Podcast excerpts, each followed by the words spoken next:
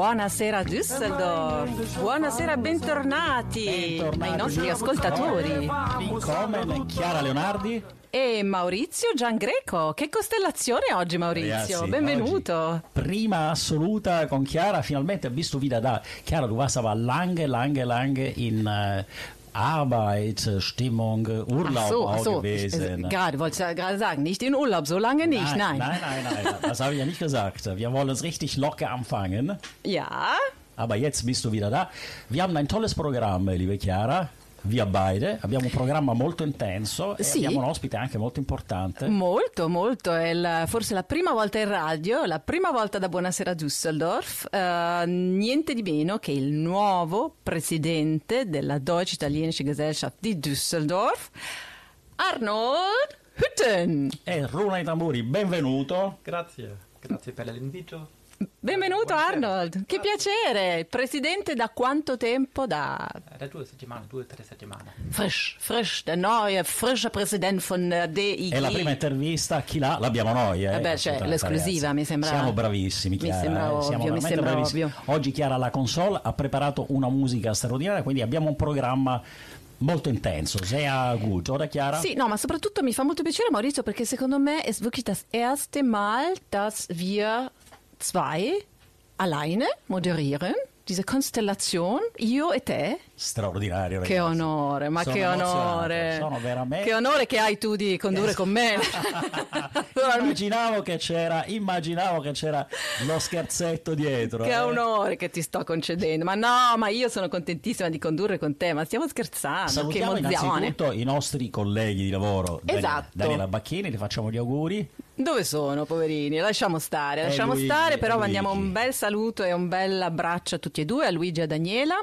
E, e niente, e oggi ce la vediamo Iniziamo, io iniziamo, e te. iniziamo. Wir haben da so viel zu tun. Wir haben auch andere Argumenten, abgesehen von dieser absolute Interview Certo. neuen Präsident, haben wir auch andere Argumenten. Sì, Ja, oggi richtig? parliamo naturalmente con Arnold tutta la, tutta la puntata e wir sprechen aber auch zum Beispiel über Bücher, denn es gibt interessante Neuerscheinungen in Italien und in Deutschland und äh, natürlich ähm, die Veranstaltungen für die nächsten Wochen und auch über die italienische, nee, Entschuldigung, ja, siehst du, habe ich schon mal okay, verkehrt. Deutsch, Italienisch. Deutsche Sprache in Italia, c'è stata la settimana della eh, lingua tedesca in Italia. Ragazzi, un successo Parliamone un attimo. strepitoso. Wir haben auch im Facebook etwas Sì. gepostet Sì. und sehr interessant mit der italienischen bzw. italienische Botschaft hat in Italien auch äh, Werbung gemacht. Certo, Sehr certo. interessant, sehr viele Ereignisse, sehr viele äh, Lesungen äh, über diese sehr interessante, aber schwierige Sprache. Aber Chiara, du beherrschst die deutsche fantastisch, deutsche Sprache. ohne Naja, ja, äh, aber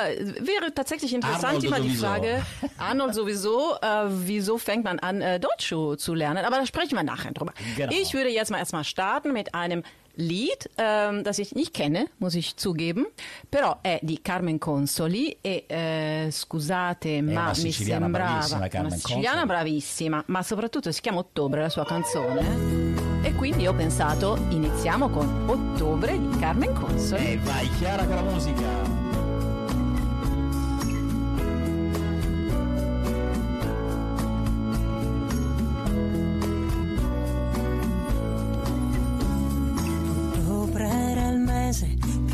Dolce, di pace e carezze sotto l'albero di limone.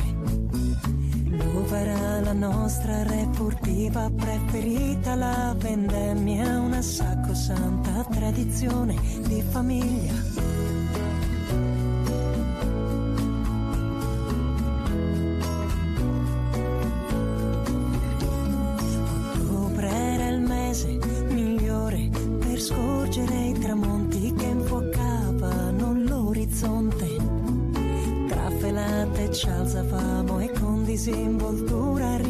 Rientravamo in scena con le gote rosse d'una buona scusa. Quel crocevia, un'imminente decisione da prendere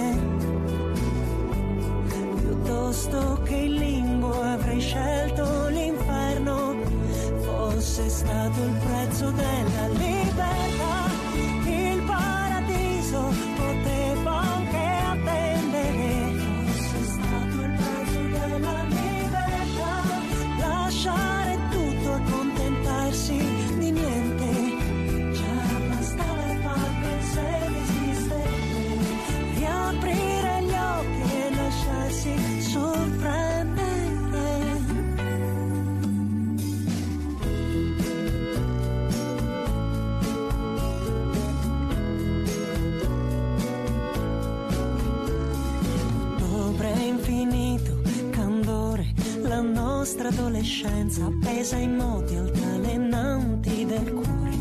La fuga diventava unica e sola via d'uscita, un tuffo al buio necessario negli abissi di una nuova vita. Quel crocevia, un'imminente decisione da prendere.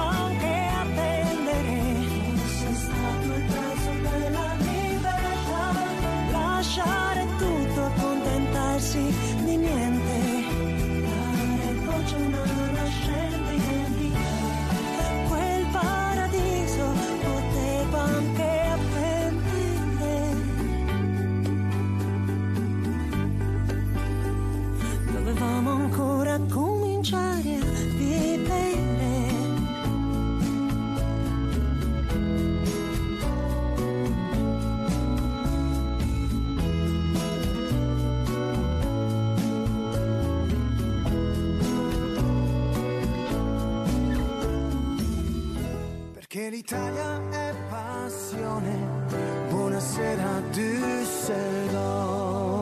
Buonasera Dusserov in compagnia di Chiara Leonardi, Maurizio Giangreco e in prima assoluta, assolute premiere wir Arnold Hütten, Präsident della Deutsche Italienische Gesellschaft, die bekannt ist, äh, weil äh, wird jetzt Arnold ein bisschen erzählen, was die Deutsche Italienische Gesellschaft ist. Innanzitutto benvenuto, un tedesco che è presidente di una società italo-tedesca. Das ist also eine ganz tolle Sache. Arnold, wie kommst du auf diese Idee? Also das ist schon toll, weil Düsseldorf hat schon eine ganze Menge vor, aber das ist Premiere für uns. Danke für die Einladung. Ja, äh, wie bin ich dazu gekommen? Ich bin äh, seit Anfang dieses Jahres ähm, auch bei der Deutsch-Italienischen Gesellschaft dabei und ähm, ja, ich war bei einigen Veranstaltungen dabei, die ich sehr interessant fand. Und ja, dann hat sich das so ergeben. Ich bin angesprochen worden und gefragt worden, ob ich mir vorstellen könne, da ähm, weiter ähm, ja, intensiver mitzuarbeiten, auch im Vorstand mitzuarbeiten. Und dann habe ich mir ge gedacht, ja, warum nicht? Das Programm ist toll, das ist interessant. Mache ich das doch. Und und so hat sich das Ah, ergeben. wäre das immer so einfach bei uns? genau, also der, der erzählt also so locker, also vor allem der, äh, der, der, der, der Präsident, der vor Arnold war, ist äh, Robert Himrich, äh, che salutiamo. Certo, è tanti una grandissima presidente persona. uscente, Robert, Presidente esatto. uscente, lo salutiamo, è stato nostro ospite. Robert, ti aspettiamo comunque, veramente ci vuole bel coraggio. Wie lange war Robert Präsident bei der Deutsche Italienische Gesellschaft? Acht Jahre, glaube ich. Ja, 2014. Ja, genau. Und, Zwei ähm, Jahre länger als ich damals mit Italia Trove. Mal Arnold, ich finde das super. Du hast gesagt, du bist seit Januar dieses Jahres eigentlich in der DIG als Mitglied. Also noch nicht mal ein Jahr und du bist jetzt Präsident. Also ich, ein paar Veranstaltungen vorher habe ich auch schon besucht und also man kennt mich das schon. ein nenne ich aber. Karriere. Das, Das nenne ich. ruckzuck, das ist richtig, ja. Das ist sehr schön. Ich finde, ich, ich weiß ganz genau, was das bedeutet. Und ich meine, äh, ja, als dein Vorsitzender Engagement von Italia Altrove. gewesen, An- an- gewesen. äh, Jetzt nicht, abbiamo la nostra Elena. nicht vergessen, aber Ma- da warst du lange Zeit Sì, auch. ma insomma è un bello impegno, c'è un bel po' di, insomma, da fare, man muss ja viel Ja. organisieren, man muss repräsentieren, man muss, äh, also man muss, man muss alles nicht, normalerweise hat man natürlich auch ein bisschen Verpflichtungen und das ist sehr schön, dass du die Zeit äh, gefunden hast und dass du diese Motivation hattest. Wieso denn eigentlich? Was, was verbindet dich mit Italien? Ja, ähm, also von der Familie her verbindet mich eigentlich, also ich habe jetzt keine italienischen Eltern oder Mhm. mein, mein Onkel ist auch, also ich habe einen angeheirateten Onkel, der Schwager meiner Mutter ist äh, Italiener und ich hatte die Möglichkeit bei ihm mal in Rom äh, da ein paar Tage zu verbringen und ähm, ja, dann gab es die Möglichkeit mit der Bahn da günstig hinzukommen. Und am Dienstag bin ich hingefahren, Donnerstag zurück, 50 Euro und dann habe ich das gemacht und äh, ich fand das einfach toll, wie die, wie man, äh, wie die, wie, wie sich das miteinander verändert im Zug schon und dann äh, da dachte ich eigentlich, dass, dass in Rom, dass das eine andere Welt äh, sein äh, wird und dass man mich da eigentlich als Fremdkörper wahrnehmen wird. Aber das war von Anfang an so, dass man mich da aufgenommen hat, dass man sich interessiert hat für mich.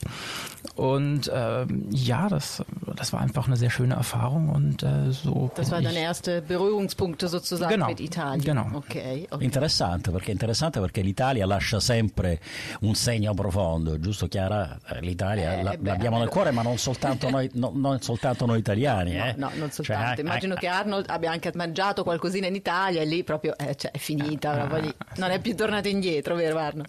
Ma, Poi eh, chiederemo ad Arnold qual è il piatto italiano che lui preferisce. Arnold parla fra l'altro anche molto bene italiano, giusto Arnold? io Eh. questo volevo dire, tu hai iniziato, ma tu parli italiano benissimo. Grazie. Vai, vai, dici qualcosa Eh, di me la cavo, penso, sì, sì. eh, Me la cavo, vedi, già è... Sì. Sì. ho passato un anno a Milano, ho- fatto Erasmus a Milano Ah, eh, nella mia 2009-2010, città. quindi oh, un po' mi è rimasto.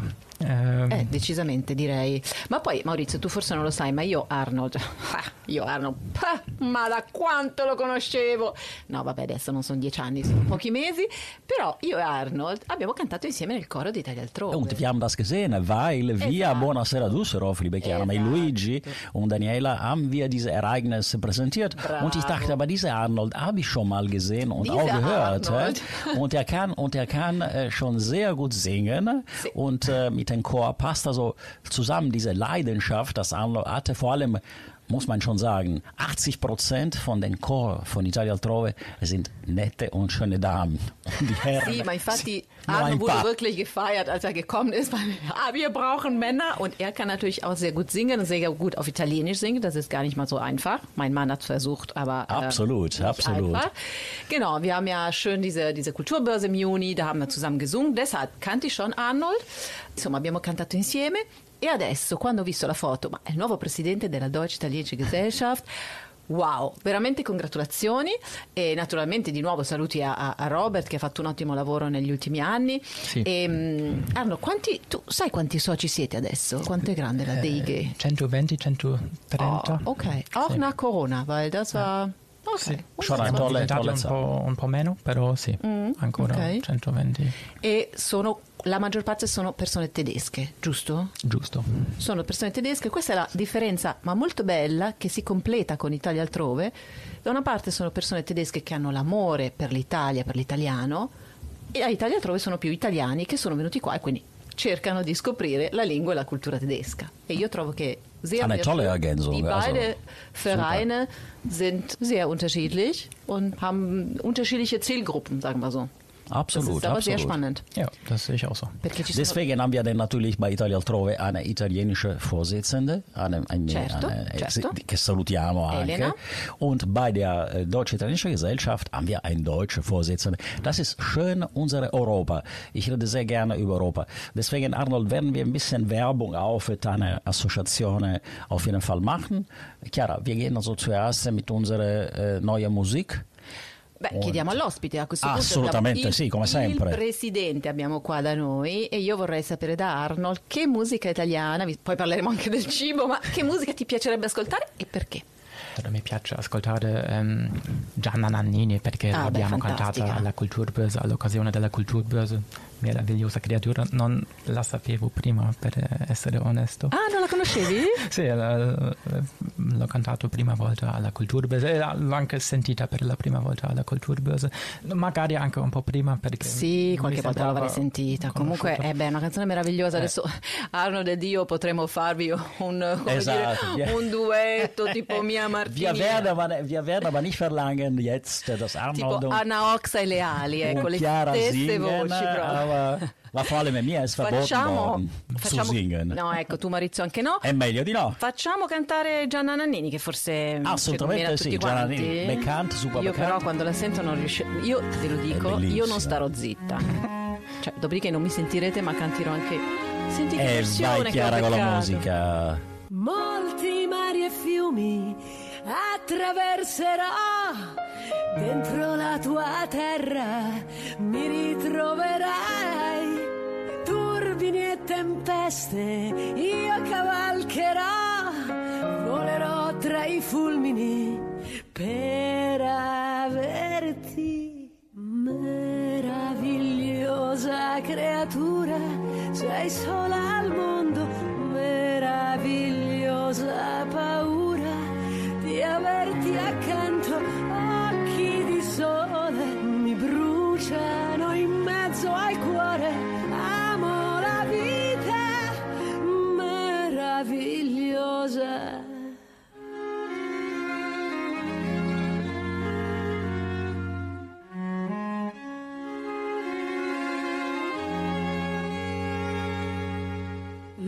Luce dei miei occhi brilla su di me. Voglio mille lune per accarezzarti. Pendo dai tuoi sogni, veglio su di te. Non svegliarti, non svegliarti ancora. Meravigliosa creatura, sei sola al mondo, was I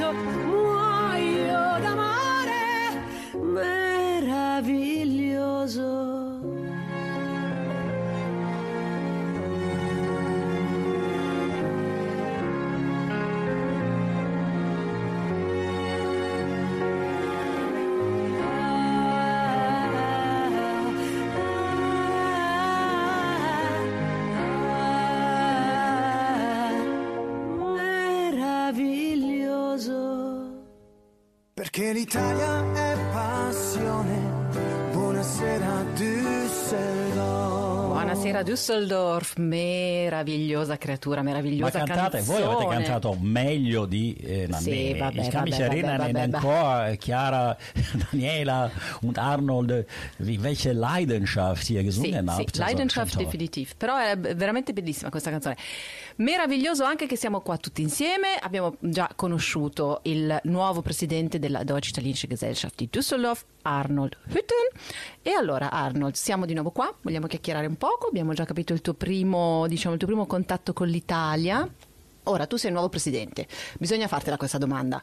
Nuova faccia, eh, tu sei il futuro, che cosa ci aspetta dalla nuova DIG di Arnold? Ah, che non è solo di Arnold, ci teniamo a dirlo perché avete dietro un sacco di soci e tante persone del Vorstand, alcune le conosco anch'io. Ci Siamo sono cinque.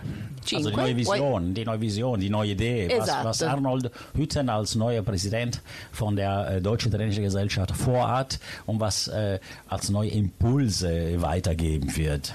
Was habt ihr denn vor? Ja, also wir haben äh, ein, tolles Programm für, den, äh, für die restlichen Monate dieses Jahres. Ähm, also am 20.11. wird zum Beispiel ein Klavierkonzert stattfinden vom Duo Greco, Greco Fabris. Wir befinden uns in, in Gesprächen mit dem Opernhaus in Düsseldorf. Ah, da mit wird, der Oper? Wow. ja, und äh, Sehr schön. also im, im März nächsten Jahres wird es da auch eine Veranstaltung äh, besonders für uns geben. Also da gibt es die Oper La Sonambula von Bellini und dann im Nachgang wird es mit uns dann ein Gespräch geben oder mit der Leitung des Opernhauses. Ja, dann andere Veranstaltungen wie Lesemarathon, Bücheraustausch. Also Lesemarathon, Entschuldigung, dass ich dich unterbreche, das haben wir jedes Jahr, machen wir auch mit von Italia Trove. Was ist nächstes Jahr? Calvino. Programm? Ah, Italo Calvino, fantastico. Italo Calvino, meraviglioso. L'ho studiato, l'ho studiato, ne ho studiato tanto e ho letto tanto di Italo Calvino. È veramente un, äh, un grandissimo scrittore und würde ich also schon die Zuhörer empfehlen, diese Ereignisse mitzumachen. Dürfen auch nicht angemeldete Verbändemitglieder das macht, machen? Sie, oder? normalerweise ist offen für alle, die Interesse haben. Das ist eine Lesemarathon, wird einfach gelesen. Kann, Also bitte nochmal das Datum, damit das, äh, weil das ist sehr interessant für unsere, unsere, unsere Zuhörer. Der 3. März um 18 Uhr. Oh, das haben wir schon. Oh, 3. März. Und Hast du schon was vor, Maurizio? Ja, aber ich notiere Ja, mir das, ich ich notiere mir das hundertprozentig, weil Italo Calvino liebe ich. Also das muss also schon äh, Bello, auf jeden Fall äh, gemacht werden. Angedacht für den 3. März 18 Uhr. Wahrscheinlich wird es auch der 3. März werden. Vediamo, vediamo, vediamo. Bene, quindi insomma un po' di, di- di eventi già programmati e, e chissà, qualcosa di nuovo che avete in serbo per l'anno prossimo. Sì, ehm, eh, come ho già detto, l'appuntamento all'Opera Düsseldorf ci sarà il, il marzo anche dell'anno prossimo. Siamo ancora in, eh, In Verhandlungen. in Verhandlungen, genau. Quando non ti- tu quando non ti viene, tu buttala lì in tedesco. Tanto siamo una deutsch-italienische Sendung, dobbiamo farlo. Per Dobbiamo cui- farlo. Facciamo Vai. questo italo tedesco che è veramente straordinario e mettiamo anche Arnold nelle condizioni di sì parlare italiano, ma anche la sua lingua madre che, che è Certo. il tedesco. Senti, e poi voi fate molti incontri anche così tipo Stammtisch, no? Vi trovate anche... Stammtisch, ja, zurzeit noch im, äh, im Schillings, im, im Restaurant Schillings, das ist direkt am Schauspielhaus. Künftig wird das wahrscheinlich im, in einer Pizzeria stattfinden, einem lockereren Rahmen. Und ja, also es soll ein buntes, weit gefächertes Programm werden. Jetzt nicht nur hochtrabend, groß jetzt Kultur und ähm, sondern auch Ihr ja, macht auch äh, Sprachschule, also Sprachschule, Sprachkurse, ja, ne? klar. Italienisch. Ja, ja, Sprachschule äh, bieten viele Sprachkurse an und da kann ich vor allem auf die Internetseite verweisen, italien-freunde-dus.de. Dort finden sich sämtliche Informationen, die wesentlich sind ähm, oder die, die ähm, von Interesse sind und insbesondere eben auch Informationen zu den Sprachkursen. Perfekt, da kann man äh, natürlich das Programm sehen. Ich finde es super, Maurizio, vielleicht habe ich das schon gesagt, sorry, wenn ich mich wiederhole, aber diese Ergänzung zwischen da ist die Deutsche Italienische Gesellschaft, macht Sprachkurse, Italia Trove macht kulturelle Veranstaltungen eher für Italiener. Da gibt es äh, Düsseldorf Palermo, haben wir gesehen, ne? bei der Kulturbörse. Wir haben alle drei zusammengearbeitet. Das sind sie mehr so für auf, auf Kunst und äh, scambio di artisti fo- fokussiert. Aber c'è anche per esempio la- il cinema il programma del cinema dei Manzin, che spesso giovedì, un giovedì al mese ci sono sempre dei, dei film interessanti italiani, a volte con sottotitoli, a volte no. Assolutamente sì. Oh, Jeden dritten Donnerstag im Monat, grazie Arnold, giusto, esatto. E quindi poi vabbè c'è stato adesso all'inizio di ottobre, ne abbiamo già parlato, il, il Cinema Italia. Cinema Italia, Voglio- che, che abbiamo pubblicizzato Quindi- anche nella nostra pagina di Facebook. Also sehr viele Italien in Düsseldorf, Ja, Chiara. genau, Und genau, also nicht nur Deutsch, Italienisch, aber sehr viel auch Italienisch äh, drin in, in, in Düsseldorf. Also Ereignisse, die man auch in der äh, unsere eigene Sprache in Italienisch auch äh, gesendet werden, genauso wie auch unsere Sendung mit dieser Mischung. Also Düsseldorf hat mehr und mehr sehr viel Italienisch anzubieten. Und Arnold ist natürlich mit seiner Gesellschaft auch ein klassisches Beispiel und finde ich also Beh, schon poi la. Deutsche Italienische Gesellschaft ha una storia lunghissima, ben più lunga di, di Italia altrove. Le, le DIG sind wirklich sehr, gibt es sehr, sehr viele in, in Deutschland. È una bella, una bella storia, eh, quella della Deutsche Italienische Gesellschaft. Vuoi dirci, Arno, chi sono gli altri membri del Vorstand, del consiglio direttivo? Che salutiamo Che chiaramente salutiamo. anche. eh. Eh sì, ehm, volentieri. La signora Verocchio come vicepresidente, Ah, poi ecco. Anita Mros come La schatzmeisterin, conosco bene. poi Helena Greco per il- l'ambito delle lingue, e poi Marion Nissen eh, come Mhm. Beisitzerin. Ok. Che- Insomma, un bel gruppo, eh, un bel gruppo misto di, di- di- di persone che conoscono, che conoscono molto bene la mentalità tedesca e anche molto bene la, la lingua italiana come, come Aldo. Eh, Quindi siamo veramente contenti che questa, questa società abbia adesso un nuovo presidente e nuovi input che ci porteranno Certo. sicuramente delle, delle cose molto È interessanti. sempre bello un nuovo inizio, eh, una bella persona, poi è veramente l'entusiasmo di chi è appena entrato nell'associazione è sempre fantastico, quindi eh, sono molto contenta, secondo me collaboreremo anche con, con le altre associazioni molto e chissà intanto qualcuno vorrà venire a cantare con noi. Che, esatto, che ci faremo cantiamo pubblicità, adesso? faremo pubblicità anche al coro di Italia Altrove dove Arnold è diventato insomma oramai uno dei cantanti Ormai- fissi, ormai quasi solista. dei coristi fissi. Ascolta Arno, io e te che ci cantiamo adesso così dietro le quinte, che non ci senta nessuno però, che dici? Che ti piacerebbe risentire? Ehm, sì, c'è una canzone che, ehm, che mi ha praticamente accolto a Roma quando c'ero la prima volta, che Ah. è di Irene Grandi, che si Ah. chiama, e la canzone si chiama Bruci la città. Bellissima, Bellissima E stiamo, canzone. stiamo ascoltando due donne e proprio potenti ed energiche una via l'altra perché da Gianna Nannini a Irene Grandi e allora Due gradi la nostra Ganz musica italiana. zufällig, io ho Irene Grandi qua guarda che eh, mi sta Eh, vai chiara con la musica. Vai bruci la città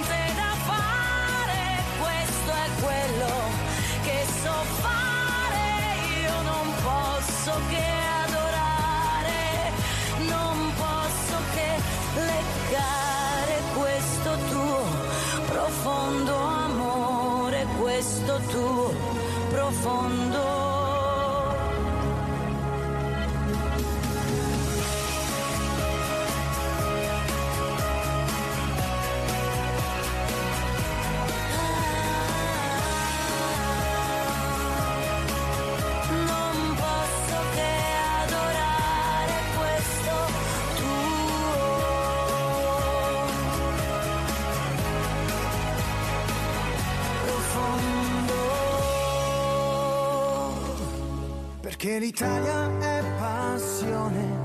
Buonasera Düsseldorf. Buonasera Düsseldorf, buonasera miei cari ospiti. No. Eh, buonasera Chiara, buonasera ospite, Arnold, buonasera. Buonasera ad Arnold di nuovo. il Eh, di nuovo che, che- che di con oggi. noi con tanta pazienza, con tanto italiano, tanto tedesco e soprattutto tante visioni per iniziare un suo Programma, quindi Programma della Deutsche Italienische Gesellschaft, die toll ist, die wir also bis jetzt gehört haben und die ganz neue Input bekommen wird. Certo, sicuramente. Cerchiamo di conoscere un po' il personaggio. Chiara, Infatti, tu cer- bist die Expertin für solche Fragen zu stellen.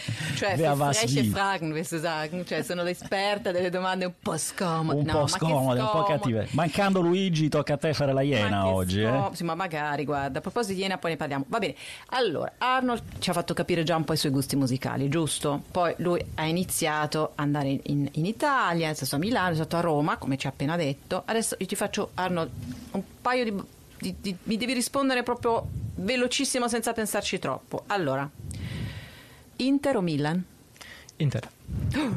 E io sono, io vado in Che brodo l'hai di gioia, preparato? wenn ich also die, die Mannschaft höre, also mein Herz ist rosa-nero, Forza Palermo, aber Inter ma- ist die Mannschaft, die ich liebe, liebe, liebe, liebe, Sì, liebe, grande amore, grande amore, grande. Grazie Arnold, ti, ti abbraccio, ti come dico sempre. Ti spengo il microfono, Maurizio. Hanno Mi vinto spegni il tutto microfono. nel Ok, 2010. wenn um Fußball geht, Italiener gehen total auseinander. Secondo me l'hai preparato tu. Comunque, allora, già tanto per cambiare, siamo sul football. Io ti ho chiesto Inter Milan perché sei stato a Milano, ma in Germania? Eh, più difficile, eh, Norimberga e Düsseldorf. Sono cresciuto in Franconia, quindi eh, sì, c'è anche un legame con questa eh, Quindi tutte e due? regione. Eh, no, e devi scegliere. Eh, devo scegliere per forza, sì, eh, devo scegliere, eh, mi, mi, eh, mi decido per eh, la fortuna, ovviamente. Bravo, per il fortuna giusto. Ja, ma weil, vorrei weil, vedere. also für, die, für unsere Zuhörer, wer das Glück hat, äh, die Chiara Leonardi in WhatsApp zu schauen, ein Foto Glück. mit der Schal von Fortuna Düsseldorf im stadio, Forza Fortuna, ragazzi, avete una fan Eh come Chiara Leonardi che, No, a me piace moltissimo andare allo stadio, moltissimo. ragazzi, come tante donne, eh, Sono anche andata a vedere l'Inter. Attenzione, e sì, molto bello. Anche io sono per il fortuna. È una bella foto che mi ha fatto il mio bambino, e quindi bellissima foto. Mi sono Quindi Forza Fortuna e Forza andiamo- Fortuna. Forza Fortuna. Vai, allora, eh, Arnold, un eh, tedesco a Milano, vino o birra? Birra. Ok, e allora Kölsch o Alt? Alter. Madonna, ma tutte giuste le fa, ma Eh, È la verità, è la verità. Ma non- Der hat, sich, der hat sich die Präsidentschaft wohl verdient, also nur Ma sì, von ma der veramente. Aussuche von der Ascolta, caffè o tè? Vai, via. Ah, caffè. canale. Caffè, pure questa è giusta secondo me. Eh, spaghetti o farfalle? Attenzione, Spaghetti. i tipi di pasta sono importanti in Ah, Italia. Was, eh, sono hat er richtig ausgesprochen? Er hat Spaghetti gesagt und nicht Spaghetti. Spaghetti, wie die ab und zu die Deutsche sagen. Spaghetti, ganz toll ausgesprochen. Aber dann zum Thema Küche. Welche äh, Küchengericht? Also wenn ich das jetzt äh, so salopp fragen darf. Also Was, was isst du denn gerne von der italienischen Küche? Also, ja, da, also tatsächlich esse ich gerne Spaghetti Carbonara und zwar so, wie ich die koche. Und ich habe gehört, dass ich die so koche, wie die Italiener kochen, weil ich das versuche, so zu kochen, wie die Italiener kochen. äh, also ohne Sahne und den ganzen Schnickschnack. Bravo. Ja, die gelingen mir Spaghetti auch. carbonara, quindi no, vabbè, classico ma ci sta e quindi lo Ma ci sta, ma senza, senza, senza panna, eh, attenzione, l'ha detto, Questo- l'ha detto con chiarezza. eh, già, eh, cioè è un presidente di un'associazione doti Der muss aufpassen, der kann das auch als seine Präsidentschaft verlieren, wenn er Panna gesagt hätte, Eh, oder? cioè, Sahne è geht pizza, gar nicht. Pizza e fichi. Ok, allora, quindi spaghetti e farfalle, mare o montagna? Mare. Mare. Allora, per me le ha, guarda, le ha azzeccate tutte, Maurizio. Non È so per te. bravissimo, è bravissimo, Mare. è bravissimo. Mare dove? So, dici un posto, italiano magari. Hmm, eh, Liguria? Liguria, ah, Eh, qua è sarebbe la bellissimo. nostra Daniela, comincerebbe a dire dai! E andiamo lì, andiamo sotto, eh, Daniela ama la Daniela Liguria, quindi benissimo la Liguria. noi amiamo la Sicilia, ma l'Italia è meravigliosa perché è veramente un posto di mare straordinario. Per carità, è anche il Nozze è molto bello. Assolutamente, Io sento i miei assolutamente. colleghi che d'estate vanno al Nozze e mi dicono es war trocken, e io però no, no, ce la posso fare. Also Tourismus in Italien. trocken sein im Sommer. Tourismus in Italien Gott sei Dank wieder, äh, wieder gut. Also du bist in Norditalien oft gewesen, du bist mit einem Erasmus-Projekt, wenn ich das verstanden habe. Ähm, beruflich bist du auch sehr engagiert. Also erzähl ein bisschen, was du machst. Also du bist also ehrenamtlich Präsident. Genau, ehrenamtlich wie die anderen Vorstandsmitglieder auch. Und ähm, ja, ich bin Jurist, ich bin Anwalt und habe eben äh, in Mailand äh, über das Erasmus-Programm ein Jahr verbracht an der Università Cattolica del Sacro Cuore. Und das Tolle war die Mensa, die ist mir vor allem in Erinnerung geblieben. Dann habe ich in, Pensato in Italia pure la mensa è buona. Ne- Mamma mia ragazzi, eh, pure la figurate di cantina in Italia, in scudo. festa ogni giorno. Ci credo, una festa sui prati proprio. Eh beh ragazzi, la, la- la mensa italiana deve essere particolarmente ricca, un Eh. primo, un secondo, la frutta, il dolce, c'è di tutto. Eh eh. sì, c'è di tutto. E poi sono tornato in Germania, eh, eh, c'era un po' di contrasto. Okay. Ich habe auf der amerikanischen Universität studiert und ich muss ja sagen, die Mensa, also die Kantine war ja okay, aber äh, nicht zu vergleichen äh, mit einer Mensa oder einer Comunque Kantine manchmal in vermisse ich auch meine Kantine, als ich in Italien äh, gearbeitet habe in dieser Firma. War schrecklich eigentlich, aber manchmal denke ich, oh, wäre ich das, hätte ich das jetzt hier. No, non perché si mangi male in Germania, secondo me non è, non è affatto vero, però insomma quando devi mangiare veloce... va. Ragazzi, la cucina italiana rimane sempre una cucina e facciamo gli auguri a tutti i nostri gastronomi italiani, im Moment sehr viel äh, zu leiden haben, Äh, sì, weil sì. leider die Kosten, die Energiekosten sind explodiert. Sehr schwer momentan auch ähm, ja, ein Restaurant äh, zurechtzuhalten. Also äh, Jungs, halten wir fest, weil äh, gute Zeit und schlechte Zeit, die dauern nicht nur Speriamo, eine speriamo che Zeit. questo Speriamo inverno non veramente che- sia terribile, va, che non come corona. terribile. Senti, Arnold, ci ridici solo il sito internet, così se qualcuno, wenn jemand ja, diese Veranstaltungen Certo. nochmal lesen möchte, ist www. Italien-freunde-dus.de Italien minus freunde minus dus.de tu l'hai detto in italiano io l'ho detto in tedesco mi sembra- Assolutamente mi sembra sì, giusto assolutamente sì. Quindi Quindi facciamo pubblicità a questa Certo. interessantissima e vecchia, fra l'altro, però rappresentata da un presidente giovane, associazione italiana. Quindi informatevi perché è veramente un programma straordinario. Sehr, sehr, sehr gut für die unsere deutsche Zuhörer, die sehr gerne Italienisch lernen wollen oder mit italienischer Mentalität sich konfrontieren wollen und vor allem mit einem super tolle Kulturprogramm sehr netter und kompetenter Presidente. Giusto Arnold? Giusto, vi invito di controllare ogni tanto il, il programma sul sito internet, ci saranno delle novità nel prossimo futuro. Eh, magari ci vediamo in uno, eh, all'occasione dei uni di uno dei prossimi eventi Prossimi certo. eventi, sì. sicuramente bene bene Arnold continua a stare con noi però per i prossimi minuti io vorrei farvi sentire un'altra canzone di un gruppo che noi abbiamo già messo tante volte che sono i Maneskin e sono un po' il nostro orgoglio italiano ma è uscito l'ultimo singolo loro Assolutamente sì. adesso faccio è un po' un esperimento speriamo che alla console mi aiuti che ci aiuti la console e, e io ci provo Ma allora, Chiara, sei chiama- non, è in, bravissima. non è in italiano purtroppo però ragazzi sui E Maneskin Maneskin, eh. i Maneskin, facciamo un'eccezione. Viva i Maneskin! E vai, Chiara. È Con i Maneskin. È un po' romantica, ma è bellissima. È Vai. meravigliosa. Made in Italy, Maneskin, vincitori dell'Eurovision. Tonight is gonna be the loneliest. You're still the oxygen I breathe. I see your face when I close my eyes. It's torture. Tonight is gonna be the loneliest. There's a few lines that I have wrote in case of death. That's what I want. That's what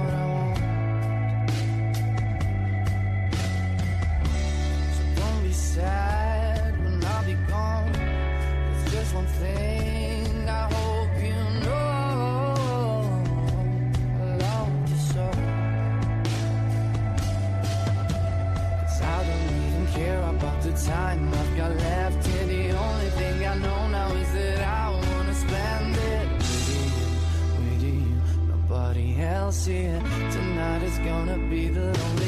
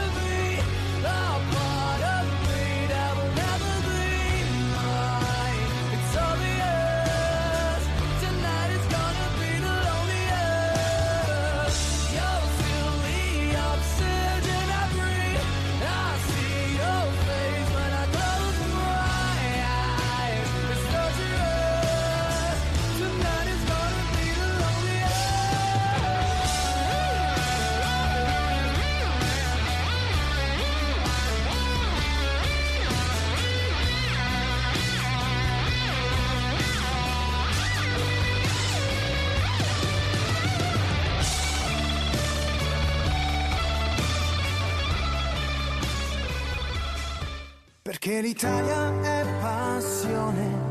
Buonasera Düsseldorf. Buonasera Düsseldorf, rieccoci qua insieme al mio caro Maurizio Giangreco. Carissima Chiara, è stato veramente un piacere per me soprattutto aver, das war richtig toll, also wir haben locker diese abbiamo ancora un Sendung sacco di minuti, siamo qua con wir Ardo, noch, ja, wir haben Arnold. noch, noch viel Zeit, wir haben also ganz tolle äh, Argumenten auch, aber wir haben noch äh, viele Argumente noch Sì, viele italienische allora, Musik. Du hast ganz volevo- toll ausgesucht, Komplimenti, sehr, sehr, sehr Grazie, caro, gut. Grazie, grazie. Io volevo jetzt wirklich auf Deutsch sprechen, weil wir haben vorher gesagt, ich glaube, das haben wir dieses Jahr noch nicht erwähnt. 2022 war das Jahr der deutschen Sprache in Italien. Und äh, Anfang Oktober eben, das äh, vor kurzem ähm, war zu Ende, war La Settimana della Lingua Tedesca in Italia. Man hat wirklich gefeiert mit Veranstaltungen, Lesungen, Treffen, weiß ich nicht, Treffen aller Art, musikalische Konzerte Und das so war weiter. richtig, richtig voll. äh, die Das deutsche Sprache, genau, da war das Goethe-Institut natürlich involviert, da war natürlich die Botschaft, die ganze Konsulate, um die deutsche Sprache in Italien zu feiern, sozusagen. Die deutsche Sprache wird in Italien gesprochen.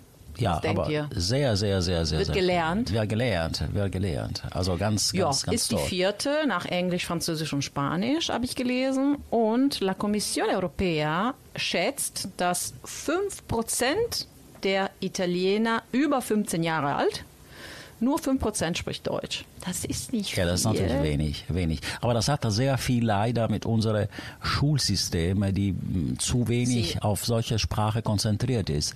Aber ich finde mehr und mehr, das Interesse für die deutsche Sprache wächst in Italien, Sie, genauso wie in umgekehrte Richtung. Und wir haben ja mit Arnold ein klassisches Beispiel von einem Ja, jungen Mann, nur die ein italienische Jurist. Sprache war schon der- der klar und Erasmus- verliebter. Ja. Aber äh, du hast recht. Ich war zum Beispiel damals, sage ich jetzt nicht wann, hatte ich Deutsch in der Schule, in der Scuola Media, also mit elf. Und es war, glaube ich, die einzige Schule in Mailand. Das war zufällig bei mir um die Ecke. Das war wirklich zufällig. Und meine Eltern waren ganz schlau, finde ich, weil sie gesagt haben, Englisch muss ich sowieso irgendwann, Deutsch wahrscheinlich wird, sie eh nicht so mm, suchen. Ja. Also soll sie jetzt damit starten. Ja, aber E così ha cominciato con la deutsche Sprache, aber zufällig, einfach so. Das, es ist nicht, war nicht sehr verbreitet in den italienischen Absolut. Schulen. Und wir haben auch einen Trend. Und zwar sehr viele Italiener verlassen Italien, um nach Deutschland Ja. zu kommen. Jetzt ich meine, das, das Problem ist natürlich die äh, Arbeitslosigkeit. Also die Quote, die steigt. Aber äh, Chiara, Deutschland ist immer noch ein Land, das äh, sehr viel anbieten kann.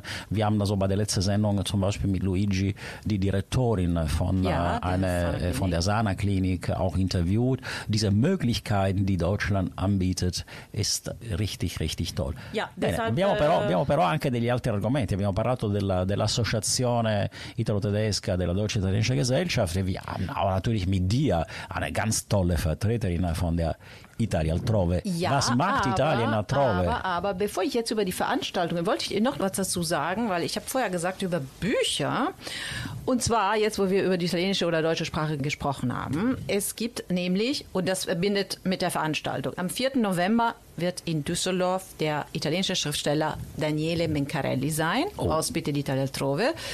Ha vinto il premio Strega Giovani, Strega Prize è una dei Sehr più, bekannt. più importante. E il suo libro, Tutto chiede salvezza, ist jetzt endlich mal ins äh, Deutsch übersetzt worden. Und äh, den, äh, das Buch heißt auf Deutsch Für die Kämpfer, für die Verrückten. Ein komischer Titel, aber ist für mich ganz klar, weil ich das Buch kenne. Das ist wunderschön und das ist endlich jetzt für für Fischer Verlag jetzt äh, gerade erschienen. Und Daniele wird am 4. November in der Stadtbibliothek 18.30 Uhr. Natürlich ist diese Lesung auf Italienisch.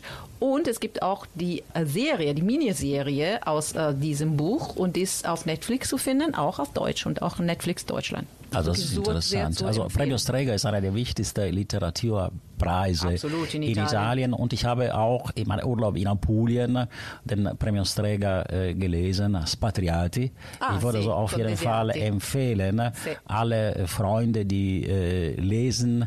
Also das Buch ist sehr interessant. Spatriati Bravo, und Maurizio, spricht auch von bravo. einer sehr interessanten Erfahrung. Anche in Germania, no? Weil der Schriftsteller, der, Ja, absolut. In Berlin, eine in Erfahrung in Berlin. Also das Buch habe ich gelesen in drei Tagen und ist auf jeden Fall zu empfehlen. Also das ist Klammer auf und Klammer zu. Ja. Wir geben auch unsere Zuhörer auch natürlich literarische Typ, oder? Natürlich, aber also. Chiara. Perché il premio Strega è un po' come il Deutsche Buchpreis da poco anche è stato eletto il Deutsche Buchpreis 2022. Non l'ho letto, non lo conosco, si chiama Blutbuch von Kim de l'Horizon und das muss sehr interessant sein und ein sehr äh, aktuelles Thema. Es ist nämlich eine Figur, die sich weder als Mann noch als Frau identifiziert. Es, ist, es muss sehr, sehr äh, speziell das Thema sein. Ich glaube, das Buch werde ich lesen. E poi sai chi, qu- quale libro uscirà tra pochissimo? No. Nämlich am 8 november. Il libro di un nostro amico, ormai possiamo dire Ah. che è un amico perché è stato il nostro ospite. Unsere Gast Piff. Esatto. Bravissimo. Ich war vorbereitet, lieber Luigi. Also siehst du, also ich habe mich richtig vorbereiten können. Das Buch habe ich nicht gelesen. Eh, No, non è ancora uscito, Mauri. Eh, Eh vabbè, cioè, insomma, adesso- dai. Noi della radio dobbiamo essere sempre informati. Sempre avanti. No, uscirà l'8 novembre Esatto. e il titolo è La disperata ricerca d'amore di un povero idiota. Mamma Allora, mia. Bisogna dire che i titoli di Ich Piff- kann das nicht übersetzen, das ist für mich zu schwer. Allora, Machst il primo das? libro si chiamava E noi come stronzi rimanemmo a guardare. Ma- mamma mia. No, non è vero. Scusa. Penso di sì, non mi ricordo, però. No, scusami, questo è il film. Ecco, mi sto confondendo. Questo è il film, il abbiamo film, il parlato. film, il E noi come film. stronzi riguardano- Quindi c'è. No, il primo è Che Dio perdona a tutti. No. E adesso abbiamo La disperata ricerca d'amore di un povero idiota. Comunque, Also Piff ist äh, weiterhin sehr, sehr, sehr bekannt. Man kann also schon im Fernsehen, italienische Fernsehen schon sehen. Und wir haben also, äh, danke auch den Einsatz von Italia Altrove auch als Gast gehabt. Aber Chiara, über Italia Altrove willst du gar nicht erzählen Ma heute. no, sì, non è che non voglio erzählen di Italia altrove. Io möchte gerne ein paar Tipps und Veranstaltungen für die nächsten Wochen.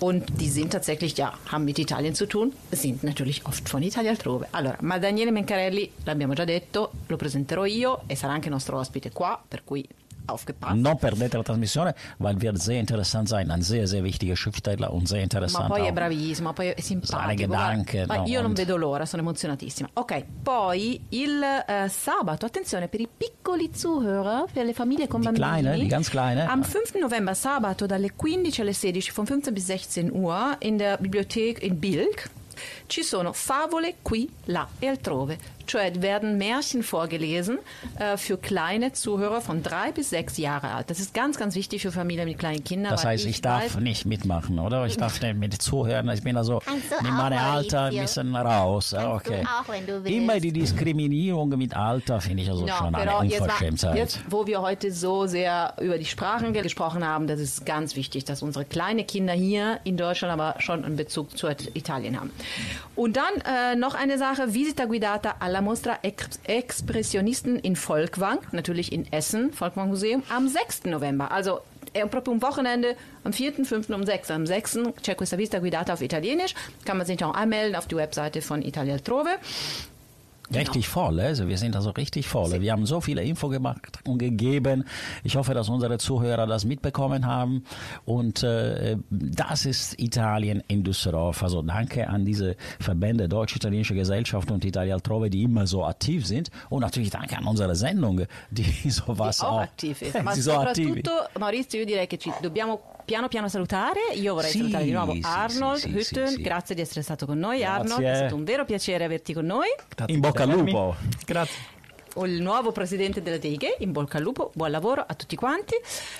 E tu Maurizio, in bocca al lupo anche a te. Ma Beh, io come, come dico sempre, vi abbraccio, vi, vi voglio bene, vi bacio, abgesehen von Covid, wir hoffen, dass endlich mal ein guter Winter zusammen verbringen können, alle zusammen im Radio, mit äh, unseren italienischen Verbände, mit Essen, Trinken und so weiter. E Chiara, diciamo ai nostri ascoltatori alla prossima volta. Alla prossima volta, io adesso vi chiedo cosa volete ascoltare, ascoltare il romanesco. Fabri Fibra con la pesce di Martino o Daniele Silvestri?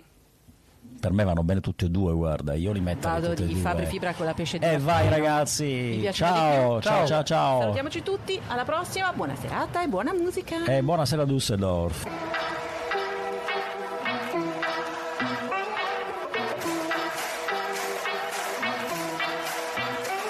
La mia vita è piena di problemi e io mi ci butto a capofitto. Queste giornate piene di impegni, dovrei imparare a seguire il ritmo. Giri in auto, mi muovo da solo, senza mezzi è meglio, anzi peggio. Gli immigrati rubano il lavoro, gli italiani rubano il parcheggio. In ufficio il mio capo mi tratta come se non mi avesse visto mai prima. Che mi chiama Riccardo, ma sono Fabrizio, così perdo pure autostima. Si lamenta, dice troppe tasse, devo licenziarti, addio ci vediamo. Servirebbe qualcuno che salvi il paese, così potrei vivere in pace, speriamo. In giro che succede, vi faccio vedere come si fa. Santa immaginazione, ho perso le chiavi della città.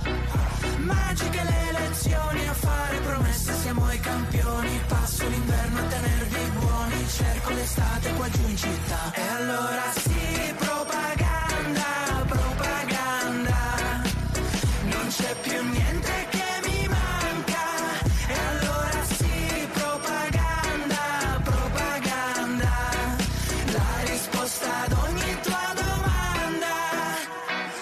Finalmente qualcuno che parla per me, che sa quello che provo.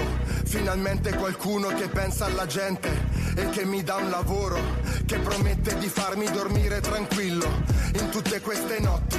Finalmente qualcuno che mi sembra onesto in mezzo a tanti corrotti, qualcuno che mi assomiglia, che in tv parla la mia lingua, che difende tutti quei valori italiani tipo la famiglia. Uno come me che non se la tira, che rispetti come chi ha la divisa, anche se l'Italia l'ha un po' divisa. Attenzione, guarda, eccolo arriva, evviva! In giro che succede, vi faccio vedere come si fa. Santa immaginazione, ho perso le chiavi della città. Magiche le elezioni, a fare promesse siamo i campioni. Passo l'inverno a tenervi buoni, cerco l'estate qua giù in città. E allora